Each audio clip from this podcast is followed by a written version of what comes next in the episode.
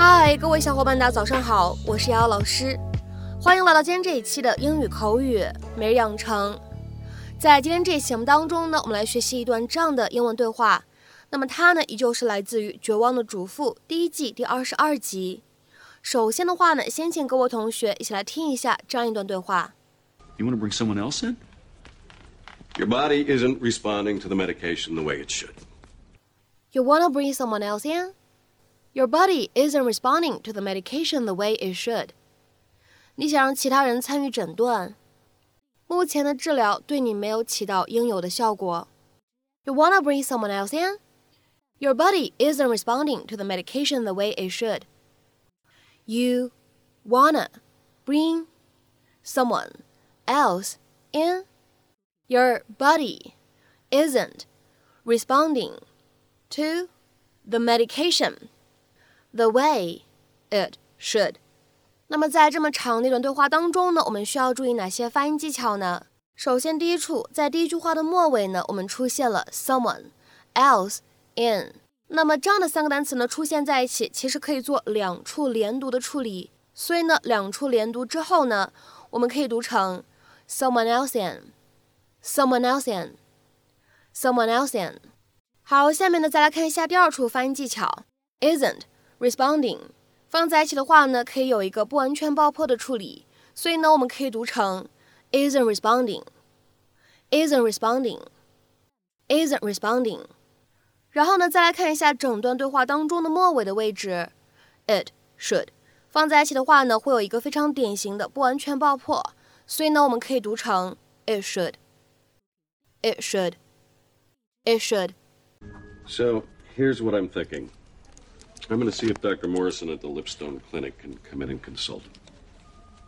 You want to bring someone else in? Your body isn't responding to the medication the way it should. And the tests we've run have all come back negative, so I. I just want to be on the safe side. Yeah, excuse me. I need to take this.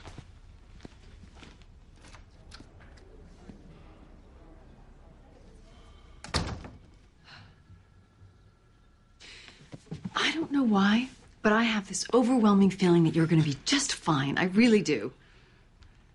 Lee Craig has the biggest ego of any doctor I know. If he wants to consult with someone, that means he's stumped. Which means I'm screwed. Don't say that. Damn it, Bree! Do you understand what's going on here? I could die.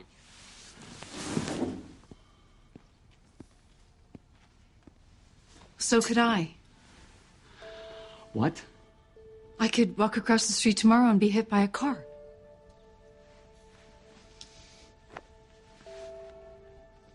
What in God's name is your point? All I'm saying is that we're both gonna die eventually. And in the time that we have left, whether it's two days or two decades, I think that we should be nice to each other.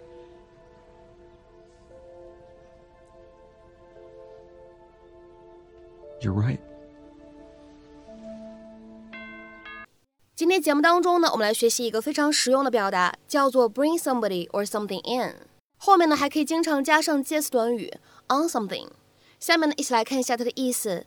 那么首先的话呢，来看一下第一层常见含义和用法，可以用来表示请某个人参与讨论某件事情，或者说呢让某个人参与到某个事情当中来。To ask someone to become involved in a discussion or situation。下面呢我们来看一些例子。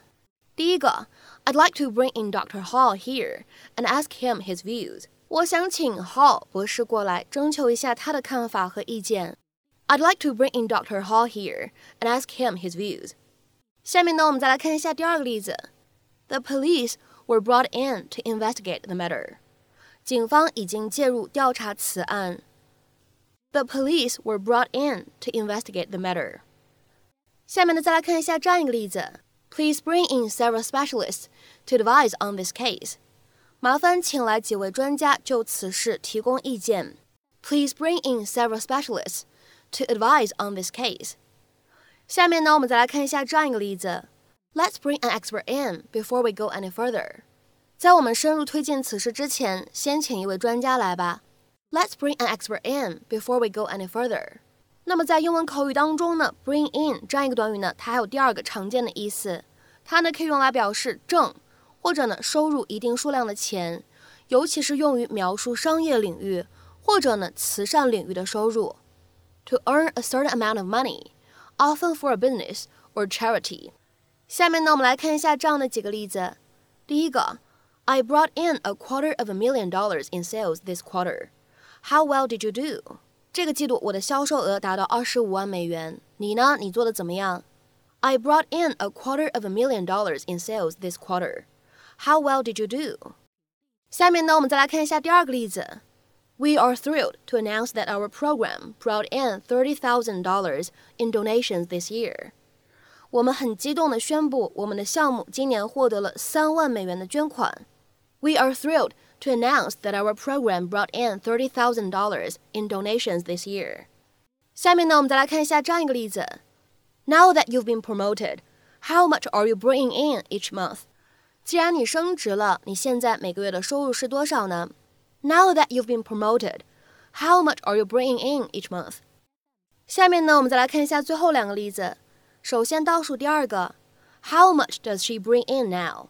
她现在赚多少钱 ？how much does she bring in now? 再比如说呢，来看一下最后这个例子。I have three part-time jobs, which bring in about fourteen thousand dollars a year. 我有三份兼职工作，大约能给我每年带来一万四千美元的收入。I have three part-time jobs, which bring in about fourteen thousand dollars a year. 那么在今天节目的末尾呢，也提醒一下各位同学，今天节目当中呢，我们学到的这样一个短语。Bring in，它呢在口语当中还有其他的用法和意思，各位同学呢可以下去做做功课，查一查例句。那么今天的翻译任务是什么呢？各位同学来看一下下面这样一句话，请做一个简单的汉译英，并留言在文章的留言区。你觉得我们应该让他参与这个项目吗？你觉得我们应该让他参与这个项目吗？那么这样一个句子应该如何去使用我们刚刚学习过的短语？Bring somebody in on something 来造句呢？期待各位同学的踊跃发言。我们今天节目的分享呢，就先到这里，拜拜。